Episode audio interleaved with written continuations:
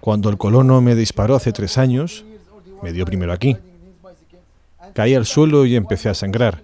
Después disparó a un chaval de 14 años que simplemente iba en bicicleta y se volvió hacia mí. Uno de mis hijos estaba conmigo, yo sangraba y pedía una ambulancia. El tipo se detuvo frente a mí y me volvió a disparar aquí. Todavía hoy mis hijos me preguntan, ¿por qué volvió y te pegó un segundo tiro? ¿Qué puedo responderles? A veces les explico la diferencia entre los colonos y los judíos y les digo que tenemos muchos amigos judíos que vienen a casa a visitarme y yo a la suya a visitarlos. Mi hijo me respondía, no, no son diferentes. Los judíos son colonos, los colonos son judíos. ¿Y cómo podemos olvidar estas cosas? Ahora este hijo se ha hecho mayor. Si hiciera algo, porque no ha olvidado qué le ha pasado a su familia, a sus casas, a su tierra, si hiciera algo contra algún colono empezarían a decir que los palestinos son terroristas. ¿Quién le convirtió en terrorista? Cuando matas al padre, cuando hieres al hermano, demueles su casa, cierras su colegio, cuando ven que sus hijos tienen parque infantil y ellos no tienen nada, ellos son los que les han metido eso dentro. Están creando sus propios enemigos. You made. They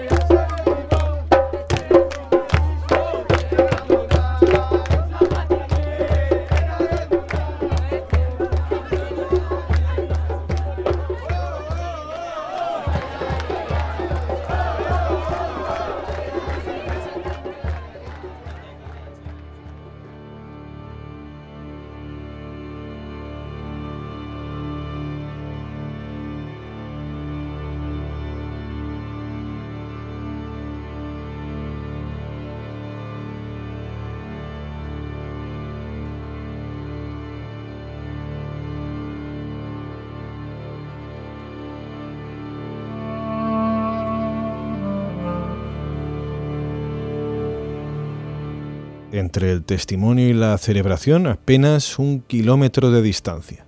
Entre el relato de Ahmed Zarkaren y la alegría por la celebración del Bar Mitzvah de las familias judías camino del Muro de las Lamentaciones, la atormentada paranoia de la ciudad de Jerusalén. Apenas un kilómetro. Y es que en Jerusalén, a tan solo unos metros del camino turístico oficial, se puede encontrar uno con la trágica vida cotidiana de los palestinos acosados por la colonización. Ese goteo incesante de la ocupación que asfixia día sí, día también, su espacio vital y legítimo. Si uno viaja a Jerusalén, ya sea por turismo, para recoger un premio, tan solo tiene que querer ver, querer saber. Es una cuestión pura y simplemente de voluntad y de ética. Seguir el camino determinado por el guía oficial, es decir, no palestino, es fácil. Convierte el paseo por Jerusalén en una hermosa tarjeta postal por callejuelas y lugares sacros asombrosos. Pero es bien sabido que en una fotografía tan importante es lo que se muestra como lo que no. Y las postales son para vender.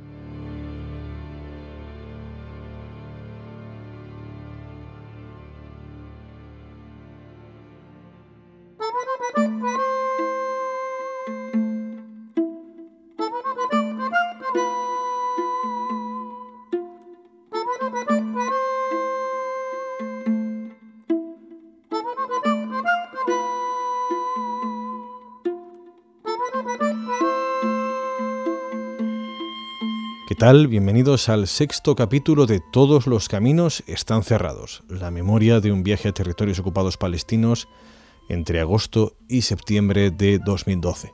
Capítulos con la firma de un servidor, de Carlos Pérez Cruz. Un viaje organizado por las ONGs o de paz en España y ATG en Palestina, que nos ofrecen este programa los sonidos de la ciudad vieja de Jerusalén. También el esclarecedor testimonio de Ahmed Al-Karen, con el que abríamos y con el que conoceremos cómo se coacciona y expulsa a los palestinos para colonizar el vecindario de Siloán en Jerusalén Este. Un goteo de humillaciones, como lo es también el sistema de zonificación de Cisjordania, que conoceremos en detalle en las oficinas de Badil, organización dedicada a la atención de los refugiados palestinos. Y de paseo por la que Israel reclama como capital única e indivisible de su Estado, nos encontraremos con un apestado famoso, con quien desveló al mundo los secretos nucleares de Israel, Banunu Mordejai. Bienvenidos.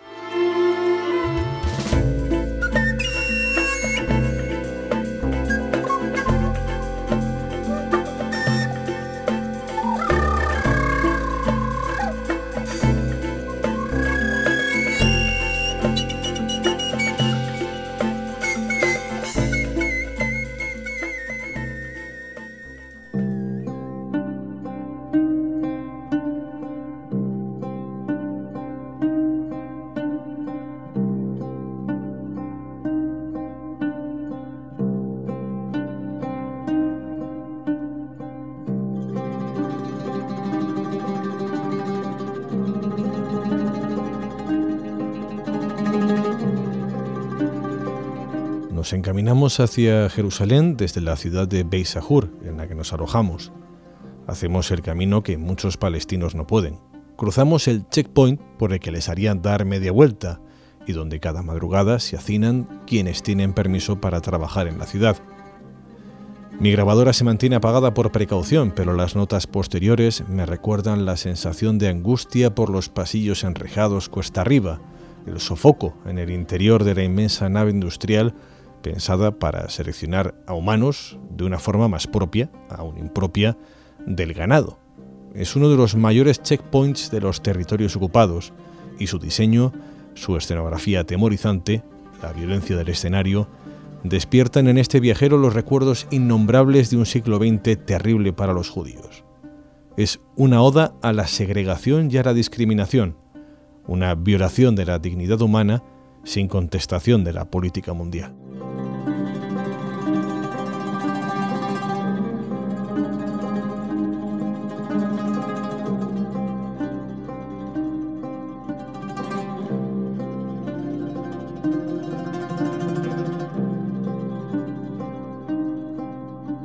Camino a Jerusalén nos detenemos en una colina con una visión magnífica.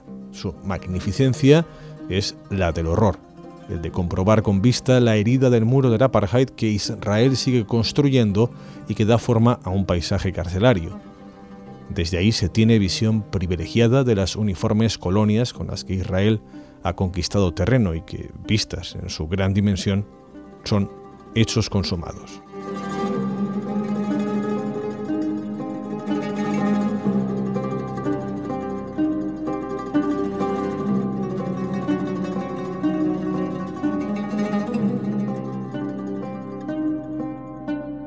Llegamos a Siluán, una población palestina anexa a la ciudad vieja de Jerusalén y que está al otro lado del muro, en ese espacio que Israel ocupó después de la guerra del 67 y en el que decenas de pueblos palestinos quedan bajo control israelí.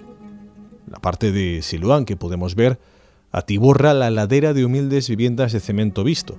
En el vecindario no solo viven palestinos. Si se afina la mirada, se logran avistar unas pocas banderas de Israel ondeando desde algunas de las azoteas y balcones de las casas. Los colonos las han ocupado. Como sucede en la propia ciudad de Jerusalén Este, los colonos, con ayuda del ejército y de su seguridad privada, van expulsando a los vecinos palestinos con concienzuda coacción y persistencia. En muchas ocasiones, una vez lograda la expulsión de las familias, el lugar se cierra, se colocan decenas de cámaras de seguridad y se plantan unas cuantas banderas de Israel. La estrella de David anuncia y ondea la conquista, y la política mundial susurra las protestas.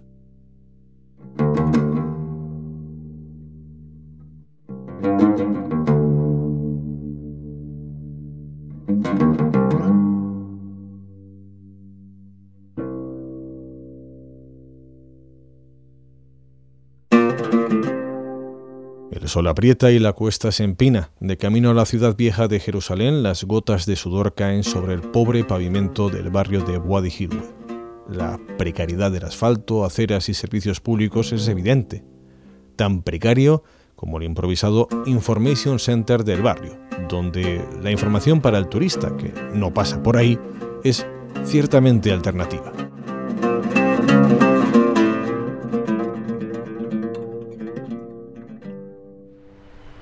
In our neighborhood, neighborhood called uh, Wadi Hilwe. Now they called it City of David. Now they called it City of David. Uh, and it was uh, occupied in 1976. We lived under the first occupation since 1967 until 1991. Sed bienvenidos a nuestro vecindario que se llama Wadi Hilwe, ahora lo llaman la ciudad de David. Fue ocupado en 1996. Vivimos una primera ocupación entre 1967 y 1991. Desde entonces hasta ahora vivimos una segunda ocupación, la ocupación de los colonos, de la organización ELAD. Los colonos vinieron a vivir aquí en 1991 gracias a una ley que se llama la Ley de Propiedad de Ausentes. Es una ley que Israel utilizó en la ocupación de 1948. No es de la guerra del 67. Esta ley dice que si una familia abandona su casa o sus propiedades durante tres o más años, el Estado tiene derecho a quedarse con ellas. Los israelíes y los colonos usan esta ley para hacerse con estas tierras que están dentro de la zona ocupada de 1967, para hacerse con las casas. Los colonos se quedan las casas. Cuando tuvo lugar la guerra de 1967, unas pocas familias abandonaron las casas y se fueron a Jordania, a Egipto o a Kuwait. Y algún familiar, un primo, alguien de la familia, usaba la casa. Pero ahora resulta que no tienen derecho a vivir en esta tierra. Y a partir de 1991 empezaron a quitarles las propiedades a los familiares que habían quedado haciendo uso de ellas para dársela a los colonos. Esta es la democracia en este estado. Traen aquí a familias de Rusia, de Norteamérica, de Europa, les dan nuestras casas y a nosotros no se nos permite vivir en ellas y nos echan a la calle. This is the democracy in this state. To bring for us families from Russia, from North America, from Europe, to give them our houses, and we were uh, who who living in these houses not allowed for us to live in these houses, to throw us in the street.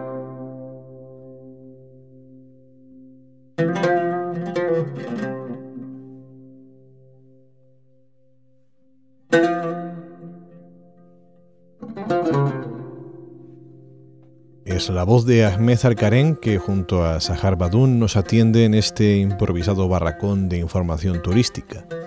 La precariedad evidente, la falta de servicios y cuidados del mobiliario urbano tiene cifras, tiene explicaciones.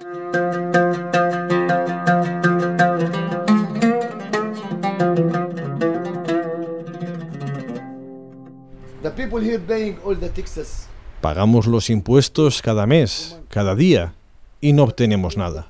El Estado de Israel invierte en los colonos cada año 82 millones de shekels solo en seguridad.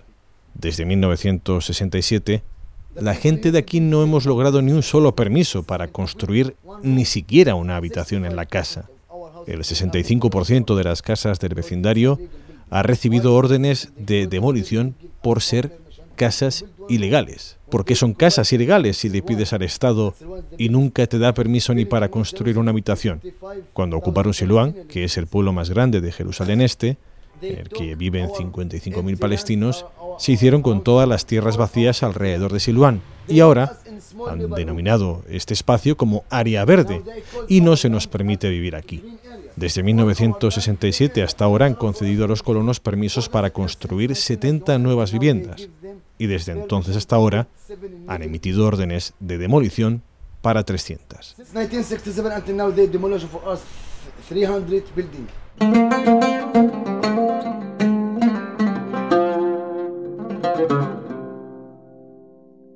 Y una de las excusas para la, llamémosla, expropiación de viviendas está en la historia, la historia al servicio de una causa, junto a este ridículo Information Center que ejerce también de lugar de formación y ocio de la comunidad, se extiende el complejo de la ciudad de David.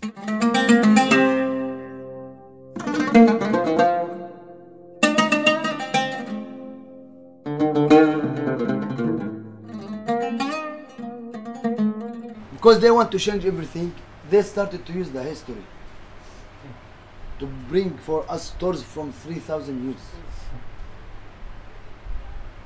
To show that it's city of David. This is the, the I know don't know which king was here and which family was here. To punish us because we are living here. When they took these two pieces of land, now it's the, the their uh, visiting center. Como querían cambiarlo todo, empezaron a utilizar la historia y llevarnos hacia atrás 3.000 años para demostrar que esta era la ciudad de David y que él estuvo aquí y también su familia. Estas dos extensiones de tierra son ahora su centro de visitantes de la ciudad de David. Eran tierras de dos familias. Haciendo uso de su ley, vinieron y se hicieron con las dos propiedades. En una de ellas, una mujer tenía sus árboles y un cuarto. Vinieron y le preguntaron de quién era la tierra, y ella contestó, es de mi madre. ¿Dónde está tu madre? Vive en Jordania. De acuerdo, no se te permite vivir aquí. Ella contestó, pero llevo viviendo 10 años aquí, es la tierra de mi madre. No, no tienes permiso. Y se la quitaron. El segundo terreno, cuando murió el abuelo, sus hijos vivían en Kuwait, les quitaron la tierra, pero un primo suyo vivía en la casa. Y le dijeron que no tenía permiso. Puedes vivir en la casa, pero nos tienes que dar la tierra. Hace dos años fueron de nuevo a hablar con él y le pusieron una multa de dos millones de shekels por vivir en una casa que no era de su propiedad, que pertenece al Estado según su ley, porque el propietario vive fuera, aunque él fuera primo del propietario.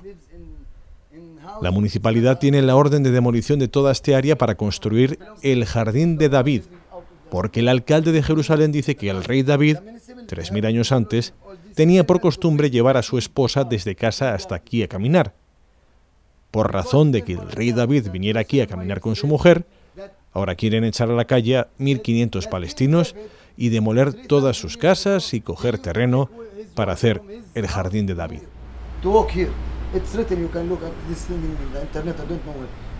Because the King David used to walk with his wife here, now they want to throw 1,500 Palestinians in the street and they want to demolish all their, house, all their houses and to take their land to, ma- to build there the, the, to make, to make there the, the, the King's garden.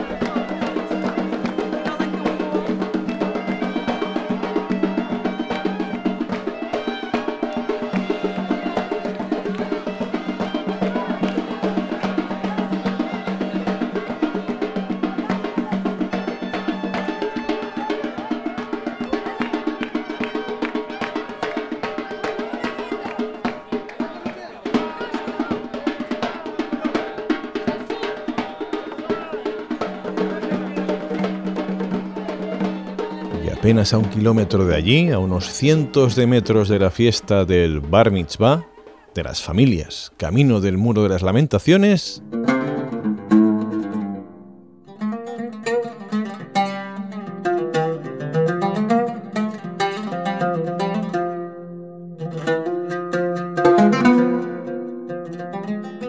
Our children now, you can ask the, the six years old, the five years old. He can tell you everything about the settlers here.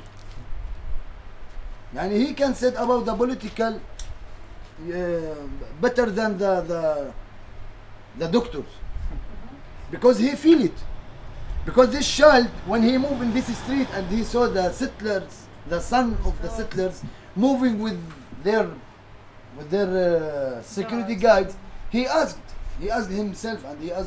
Puedes preguntarles a nuestros hijos de 5, de 6 años, os lo pueden contar todo acerca de los "Why I colonos. don't have like this?" Os pueden hablar de política mejor que los expertos, porque la sienten. Ven cómo los hijos de los colonos se mueven por las calles, con los tipos de la seguridad con ellos, y nos preguntan, ¿por qué hacen esto? ¿Por qué tienen que ir así? ¿Para qué lo necesitan? ¿Y yo por qué no tengo tipos así? this, what- this play- Gracias a la ley de propiedad ausente, utilizan un parque infantil y lo hacen solo para hijos de colonos. Y los nuestros miran y se preguntan por qué es la primera vez que ven un parque infantil. ¿Por qué no podemos entrar? Tienen muchas preguntas. Demolieron nuestro centro cultural en febrero. Vinieron a las 6 de la mañana. Los niños estaban yendo a sus colegios. Los soldados cerraron todo el área. No permitieron que pasaran ni los autobuses ni los coches. Así que los niños fueron al colegio caminando. Y cuando vieron que estaban destrozando el centro cultural y el parque infantil que la comunidad les había construido para ellos, se quedaron en shock. Querían ver qué estaban haciendo con los bulldozers, cómo lo demolían. Los colonos estaban ahí. Le habían dicho a la municipalidad lo que tenía que hacer. Los soldados estaban ahí para protegerles. Cuando acabaron, cuando se llevaron sus bulldozers, nuestros hijos entraron al lugar y empezaron a intentar reconstruir lo que estos habían destruido. Queremos reconstruirlo, decían. Los niños no olvidarán cómo lo demolieron. ¿Quién puede quitárselo de sus cabezas?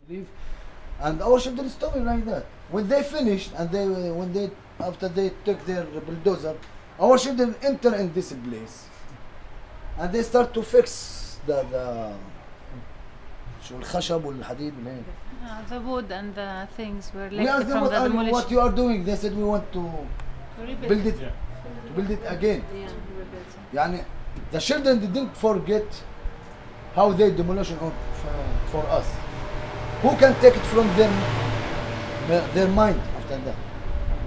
My two children, the settler when he shot me three years ago, he shot me the first one here. I fell down and started bleeding.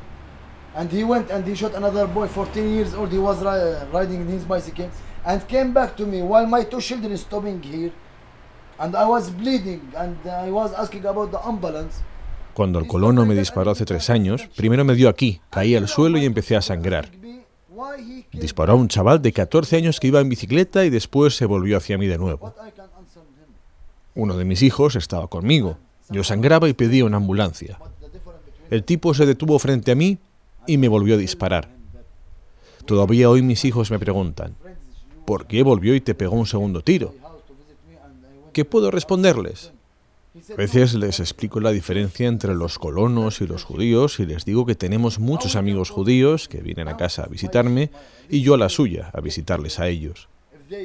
Mi hijo me respondía, no, no son diferentes. Los judíos son colonos, los colonos son judíos. ¿Cómo van a olvidar estas cosas? Ahora este hijo se ha hecho mayor.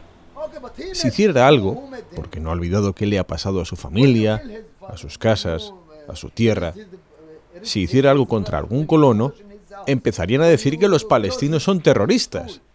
¿Quién le convirtió en terrorista? Cuando matas al padre, cuando hieres al hermano, cuando demoles su casa, cuando cierras su colegio, cuando ven que sus hijos tienen parque infantil y ellos no tienen nada, ellos son los que han conseguido eso dentro de ellos. Están creando sus propios enemigos.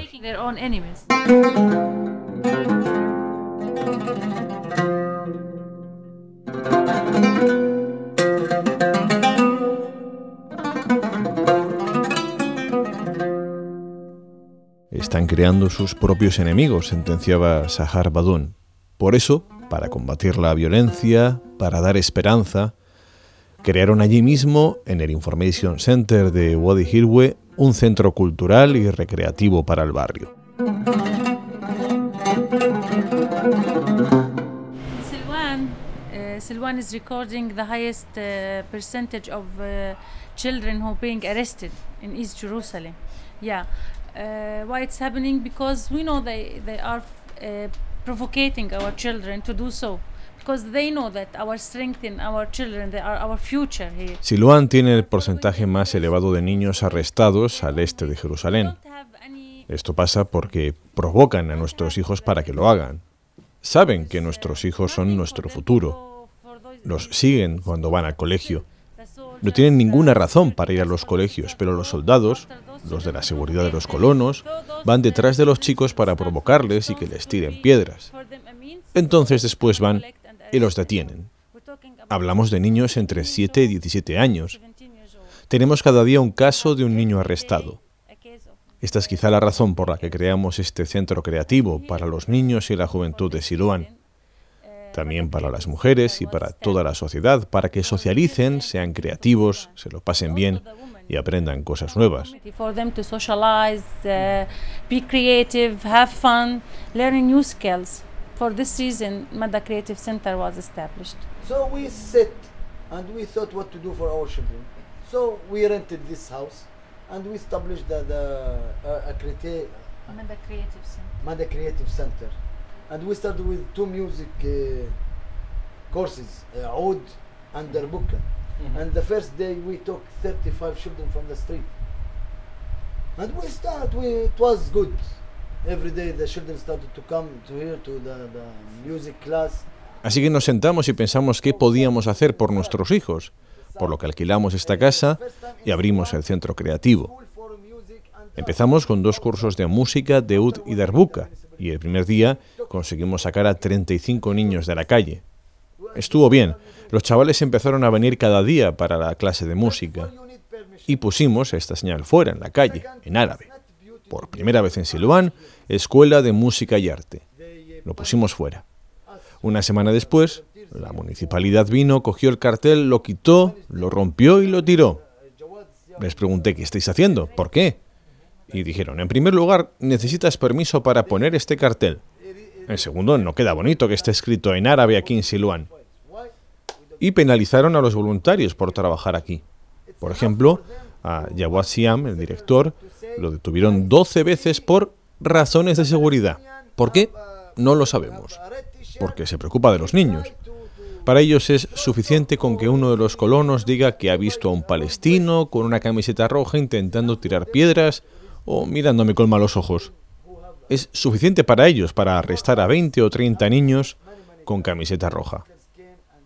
Nos ha pasado muchas veces. Los colonos han intentado muchas veces entrar en nuestras casas, en nuestros terrenos, arrancan nuestros árboles, nuestros olivos. Y siempre les grabamos. Llamamos a la policía en medio de la noche, a la una o las dos. Cuando el policía oye que el que llama es un palestino, no viene hasta eso de las 5 de la mañana con su pijama puesto y pregunta así con tono despectivo, ¿qué pasa? Le decimos que los colonos han venido por la noche y que han intentado allanar nuestras tierras. Y dice, ¿dónde están los colonos? Han oído, pero tenemos imágenes, sabemos sus nombres. Se llama tal, se llama cual, y entonces él dice que no está seguro. Aquí tienes las imágenes, es este, es este otro. No es suficiente, tienes que retenerlo. Pero sabemos que con tan solo tocarlos nos dispararán. Esa es su democracia. Aquí viven ahora 55.000 palestinos y los colonos son solo 360. Pero 360 que se lo llevan todo. Now 5,500 Palestinians living here in this in this area, and the settlers only 360. But the, the 360 caring about everything.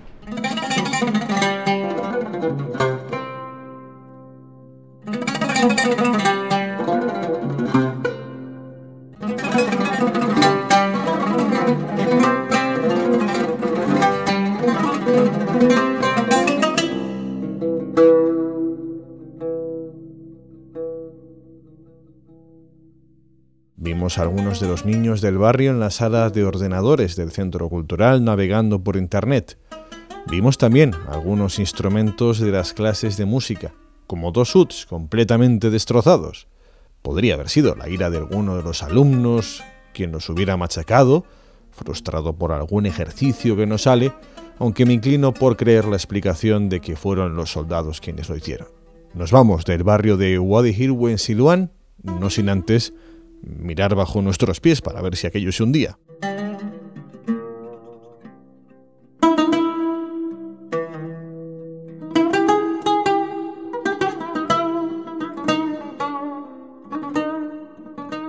Uh, the settlers started in 2007 to, to, to digging tunnels under our house, and we didn't know that they are digging tunnels. They were coming every morning here under this mosque and enter under this mosque, and what they were doing we didn't know.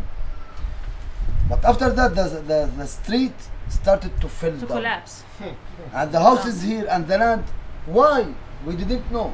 And the people hear something under their houses, but they didn't know that. En 2007 los colonos empezaron a excavar túneles debajo de nuestras casas.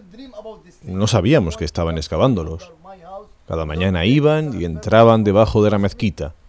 ¿Qué hacían? No lo sabíamos. Después de eso la calle empezó a venirse abajo, las casas, el terreno. ¿Por qué? No lo sabíamos. La gente oía ruidos bajo sus casas, pero no sabía que había una excavación debajo de ellas. No era un sueño. Había alguien excavando debajo de mi casa, sin pedirme permiso, sin preguntarme. En 2008 era un sábado, llovía, la calle se vino abajo. Entramos en el agujero para ver qué había pasado y descubrimos que estaban construyendo túneles debajo de toda este área. No solo un túnel, varios. Fuimos a la corte. Utilizamos la vía democrática, la corte israelí, no la de Hamas, no la de Irán. Porque creíamos que había algo de democracia en este estado. Fuimos a la corte israelí para que se detuvieran las excavaciones, porque son peligrosas. Las casas se vienen abajo, la calle, la tierra, es peligroso. El juez dijo, los judíos tienen derecho a encontrar su historia. Así que el juez también compartía el proyecto. Continuaron y continuaron y hace cuatro meses abrieron hasta aquí el túnel. Ahora todo el área tiene túneles. ¿Para qué los necesitan?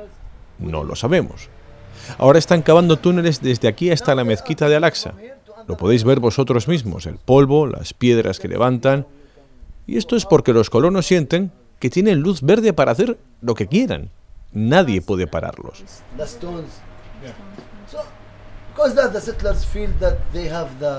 green light to do everything, nobody can stop them.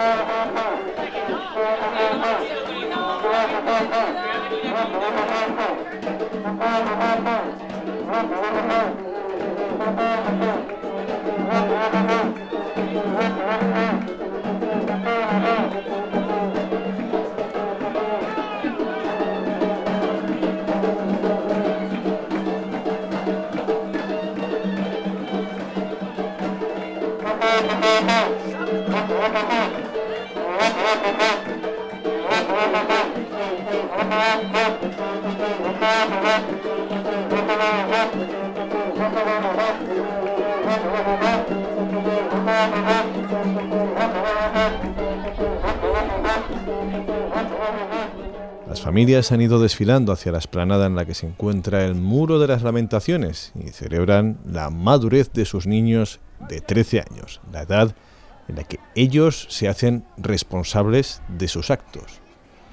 La esplanada está dividida en dos secciones, una para hombres, otra para mujeres, es decir, aproximadamente un 80% para ellos, un 20% para ellas. Así que madres, hermanas, abuelas, deben asomarse por las vallas que separan el lado masculino del femenino y así poder compartir en tan incómoda posición la celebración del bar mitzvah de sus hijos.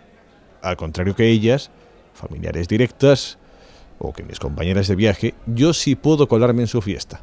Os invito a acompañarme en mi paseo por la esplanada entre los cánticos de celebración. Lo que ya es más difícil es haceros sentir mi propia extrañeza en un entorno festivo completamente ajeno a mis propias costumbres, con la kipá cubriendo cabellos y con la Torá dispuesta en la frente de muchos de ellos cual linterna de minero. Fascinación y congoja, a partes iguales. Nunca me he llevado bien con las exaltaciones religiosas tan fanatizadas. En nuestro paseo por la esplanada, que ya ha comenzado, entraremos también en una biblioteca que se encuentra en el lado izquierdo del muro. Allí guardan los objetos de la celebración y también celebran, en el momento en que entramos, breves ceremonias. Acompañadme.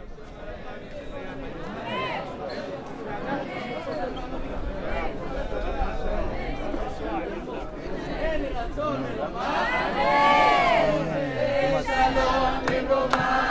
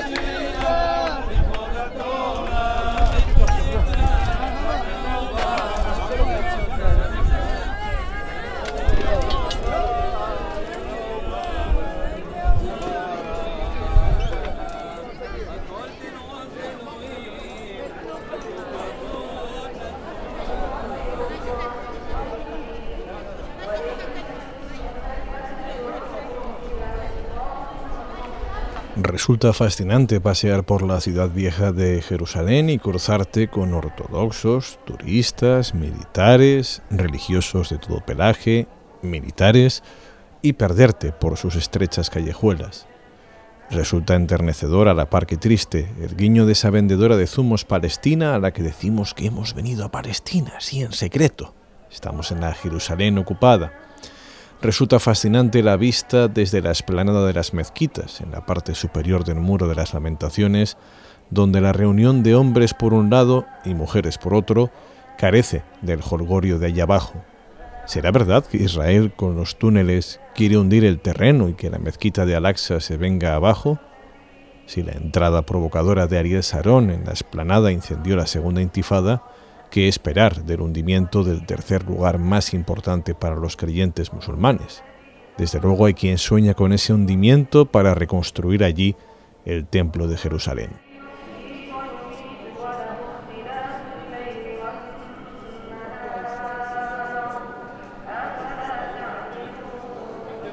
Jerusalén es una ciudad alucinada y alucinante, como lo es todo el conflicto y la ocupación israelí de territorios ocupados una ocupación que viola todo derecho internacional y que mediante la construcción del muro o la zonificación de Cisjordania convierte esa región del mundo en un eco del apartheid sudafricano.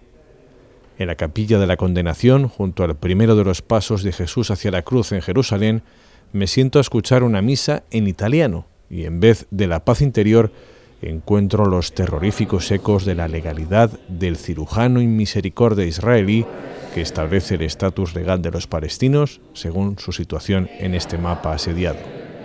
Mi memoria evoca, como en un mal sueño, las explicaciones burocráticas que recibimos en Badil, el Centro de Recursos para los Derechos de Residencia y de los Refugiados Palestinos.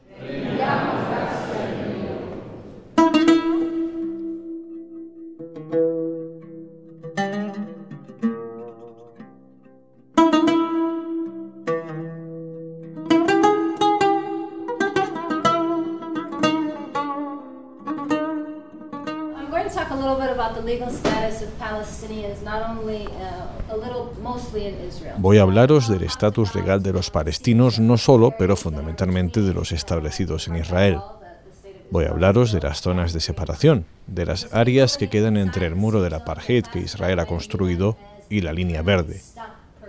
La gente que vive dentro de las zonas de separación está clasificada por Naciones Unidas como ESP, personas atascadas dentro. No tienen papeles formales del Estado, por lo que también se les llama personas sin Estado. La autoridad palestina no tiene acceso a las personas que están dentro de las áreas de separación porque éstas quedan detrás del muro y el Estado de Israel tampoco las reconoce ni como palestinos con nacionalidad israelí ni con ningún otro tipo de reconocimiento. Así que las personas que quedan dentro de las zonas de separación tienen posiblemente los estatus legales más bajos. Podemos hablar también de los ciudadanos palestinos que viven en Gaza, que tienen carnet de identidad palestino. Algunos de ellos son refugiados, otros no, así que algunos tienen también la menor consideración legal. También los palestinos que viven en Cisjordania tienen carnet de identidad palestino. En sus identificaciones están clasificados como palestinos que viven en la zona A, B o C. Depende del área en la que vivan, su estatus legal varía. Los que viven en el área C tienen menos estatus legal que los que viven en el área A. And so, depending on the area in which they live, their legal status varies. Those living in Area C, of course, have less legal status than those living in Area A. Uh, within uh, the state Israel proper, or within inside, inside the Green Line or the borders of the state of Israel. Hablemos de lo que pasa dentro de lo que es propiamente Israel, dentro de las fronteras de la línea verde del Estado de Israel. El Estado de Israel tiene un estatus legal un tanto particular. Todos vosotros sois de España, ¿cierto? Así que todos tenéis nacionalidad española y pasaporte español. Todos vosotros estáis considerados como nacionales del Estado de España, ¿correcto? Así que ser un ciudadano del Estado de España y ser un nacional del Estado de España es lo mismo en España. En el Estado de Israel no funciona así. Puedes tener la ciudadanía israelí, pero no ser considerado un nacional de ese Estado, a no ser que tengas lo que se llama nacionalidad judía.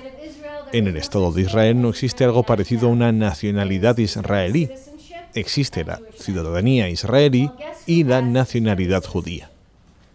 ¿Adivináis quién tiene la ciudadanía israelí? Los palestinos.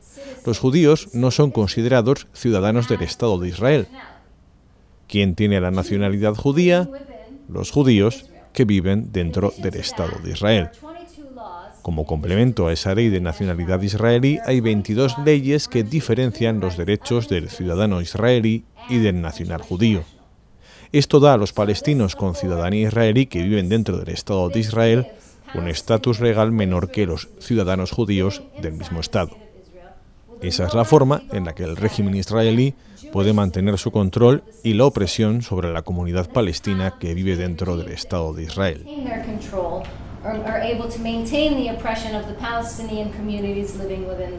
Israel. And then, of course, you have Jerusalem.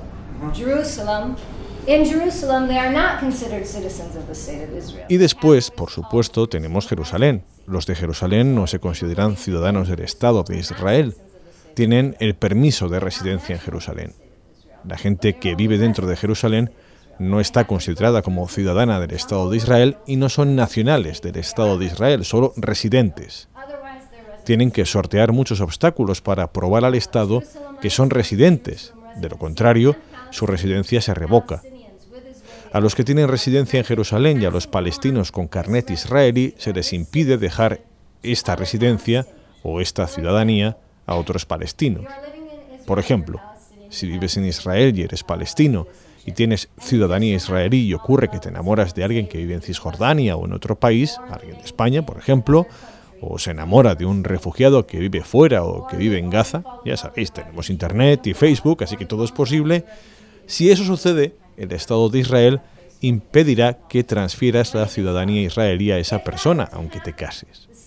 Así que la persona tendría que dejar el Estado de Israel renunciar a su ciudadanía y vivir con esta persona en otro lugar, o estas dos personas no podrán casarse.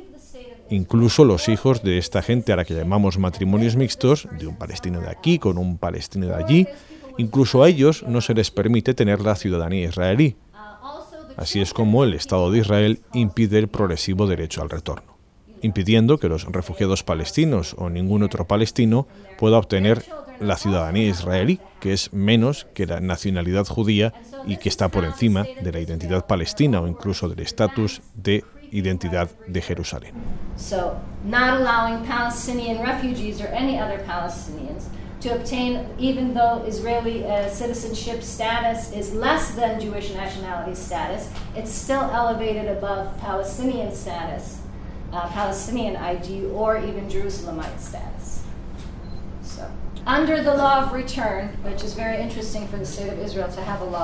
Bajo la ley de retorno, es muy interesante para el Estado de Israel tener una ley de retorno, cualquier judío que viva en la diáspora puede obtener la nacionalidad judía completa en cualquier momento y elegir vivir en el Estado de Israel. Así que esta ley de retorno no se le concede a los refugiados palestinos, que se supone que tienen ese derecho, pero sí a cualquier judío que viva en la diáspora. De ese modo, cualquier judío, sin importar dónde viva, sin importar qué tipo de relación tenga con Israel, ni tampoco la que mantenga con su propia religión, tiene más derechos que cualquier no judío, esté o no en Palestina.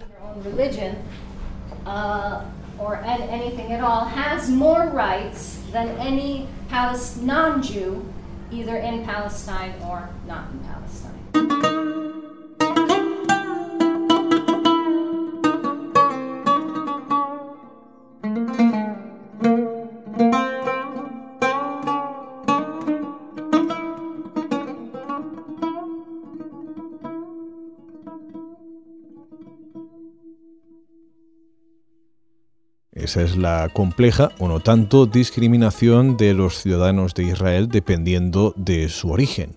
Pero existe también una discriminación de judíos dependiendo de su origen en el Estado de Israel.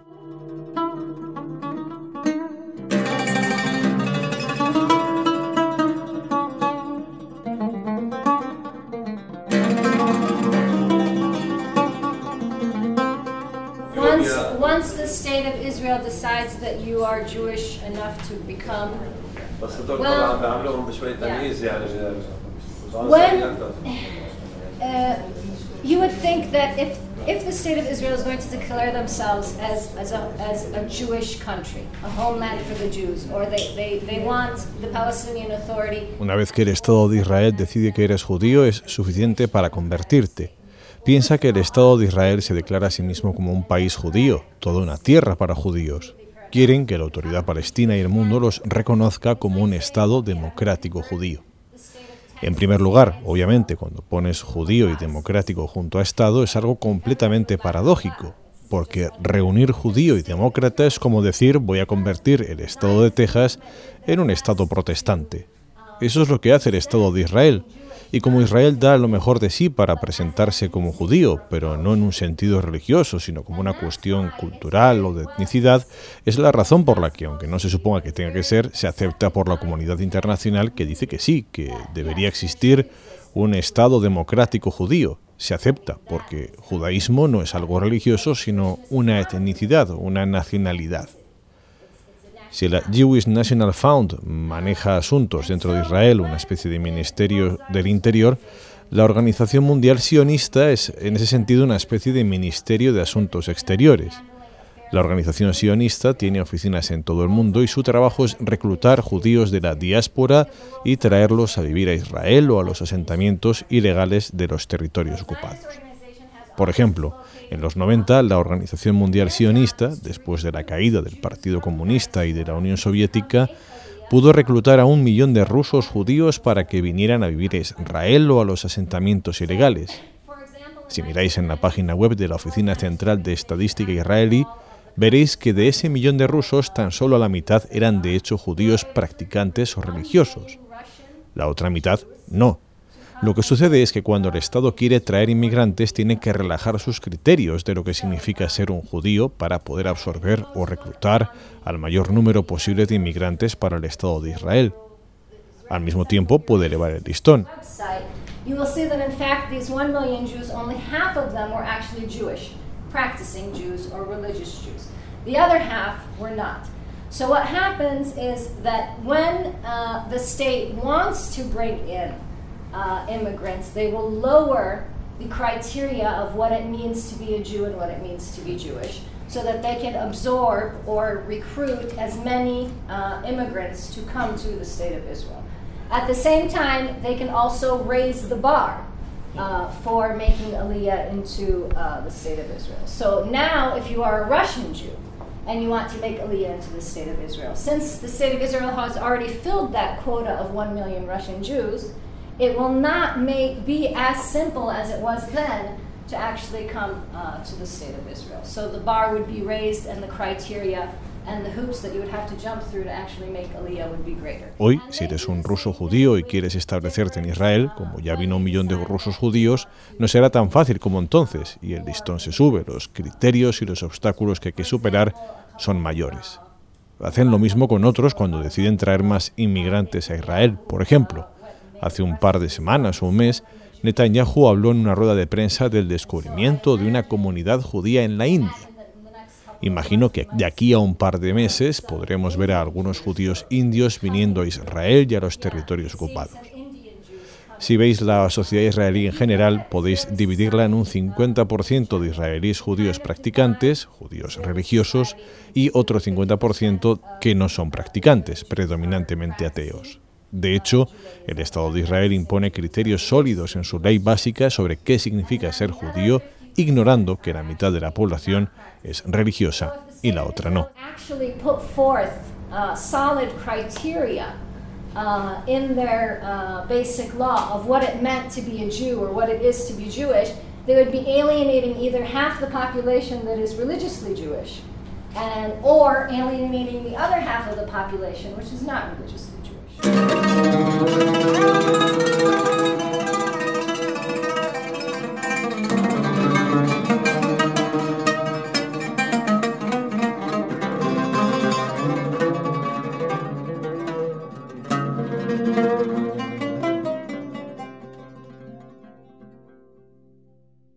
Tengo para mí que no tienen la misma consideración con un judío de origen ruso que con un judío de origen etíope o incluso de la India, como comentaban en Badil, en ese descubrimiento entonces reciente de indios judíos. Insisto en la pregunta, ¿existe discriminación, diferencia de consideración entre los propios judíos en el Estado de Israel?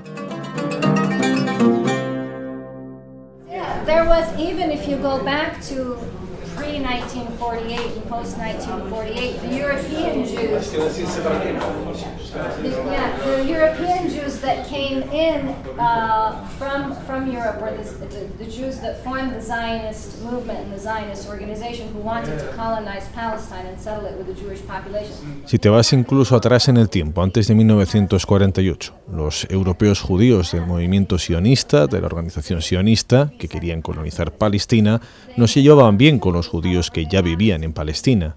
Los consideraban y los siguen considerando ciudadanos de segunda clase. Son judíos que formaban parte de la población nativa palestina. Eran judíos palestinos. Así que entre ellos también hay peleas, al igual que las hay entre la comunidad judía y la ultraortodoxa. Los ultraortodoxos consideran que el Estado de Israel no debería existir y que la existencia de Israel va contra la Torah. Su lógica es que Dios les dijo que vivirían por siempre en la diáspora, por lo que la creación del Estado de Israel va de hecho contra las creencias de la Torah hasta que, por supuesto, se produzca la llegada del Mesías.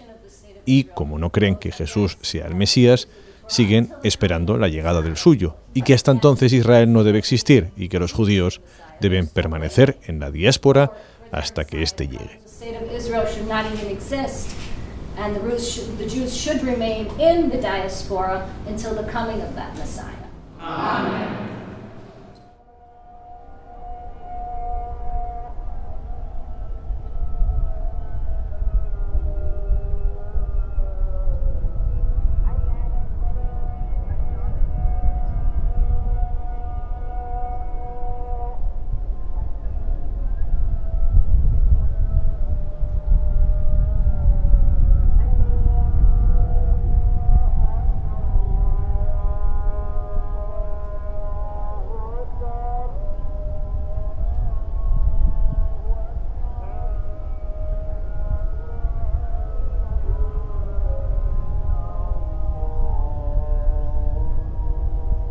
Nos alejamos de Jerusalén.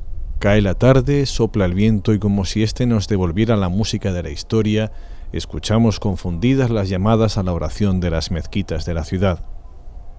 Nos vamos, pero no dejamos de comentar entre nosotros el afortunado encuentro con Banunu Mordejai, el hombre que desveló al mundo que Israel tenía armas nucleares.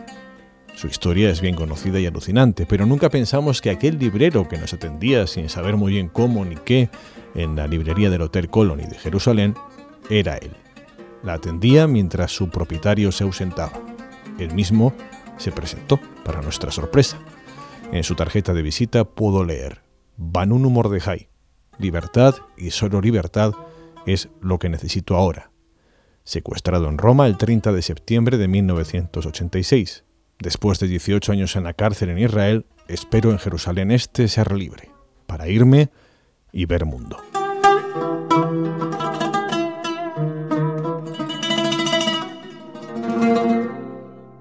I'm the man who s- exposed Israel nuclear secrets to the world in 1986. Soy el hombre que publicó los secretos nucleares al mundo en 1967.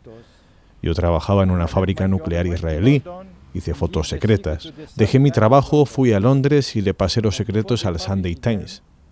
Pero antes de que los publicaran, el Mossad envió a una mujer para llevarme a Roma. En Roma, el Mossad me estaba esperando, me secuestró y me metió aquí en prisión. Así que me sentenciaron por espía a 18 años.